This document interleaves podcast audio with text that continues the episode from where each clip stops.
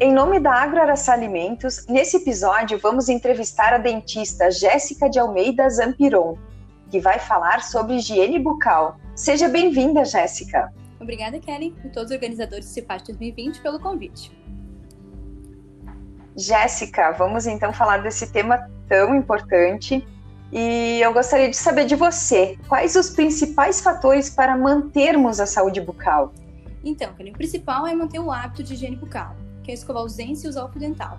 Porque a cárie e outras doenças bucais só aparecem quando algum desses hábitos é negligenciado. Ou quando a gente, ao fazer escovação, esquece algum dente, escova muito rápido, ou não limpa no meio dos dentes. E aquele alimento fica ali por muito e muito tempo. A cárie, por exemplo, não aparece por esquecer de escovar um ou dois dias. Mas a soma de dias sem fazer limpeza adequada que vai proporcionar o ambiente ideal para aquela bactéria que está ali se desenvolver e formar então aquela doença. Nossa, então, com base nisso, quais as recomendações sobre a frequência de escovação, o uso do fio dental e o enxágue com flúor? Então, assim, a frequência de escovação que sempre a gente passa aos pacientes é de três vezes ao dia. Mas eu sempre falo para os pacientes, se a gente esquece de escovar na hora do almoço, uma vez por dia, não tem problema. Mas antes de dormir, a gente não pode esquecer. E quando a gente for escovar, tem que ser com calma, sem colocar muita força sobre os dentes. O fio dental, que todo mundo acaba esquecendo, ele tem que ser diário, ou pelo menos um dia sim, um dia não. O enxágue com flúor, eu costumo falar para os pacientes que é como perfume. Ele dá um gostinho bom, dá uma sensação boa, mas ele não higieniza. Se a gente puder tirar algum desses, é o, ele é o coadjuvante, na verdade, na, na higiene dos dentes. O flúor a gente tem tanto na água, que ela é fluoretada, e nas pastas de dente. Então não tem necessidade maior da gente ter esse enxaguante como um uso diário. Nossa, que interessante, né? Tanto o uso do fio dental quanto as orientações sobre as escovações e a importância de escovar os dentes antes de deitar. E a gente ouve falar que os doces geralmente são os vilões. É verdade que o consumo de doces impacta na saúde bucal? Então, o doce, como em todas as outras áreas da saúde, se ele não for em exagero, ele não vai causar grandes problemas.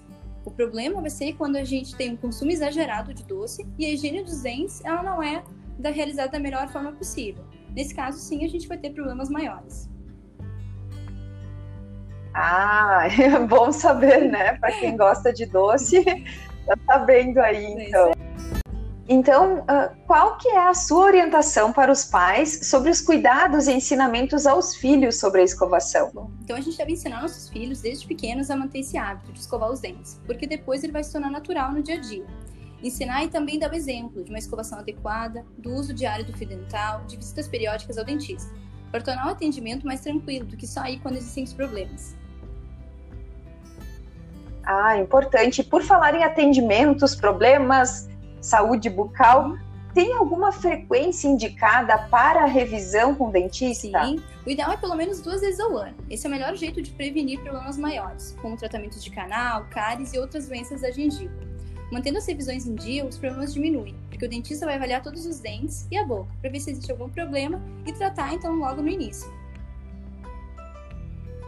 Nossa, que bacana, Jéssica. Muito obrigada por toda, toda essa colaboração e essas informações importantes sobre a saúde bucal.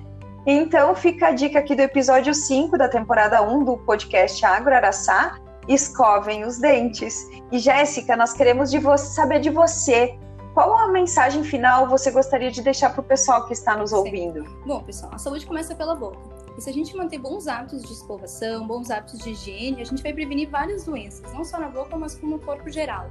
A autoestima vai se elevar e todo mundo que convive com a gente vai agradecer. Então fica o meu agradecimento a todos os ouvintes e mais uma vez a toda a equipe da Agroaraçá e aos organizadores do CIPAT 2020 pelo convite. Ok, muito obrigada, Jéssica. O podcast Agroaraçá é uma realização da Agroaraçá Alimentos. Informações, acesse o nosso site www.agroaraçá.com.br.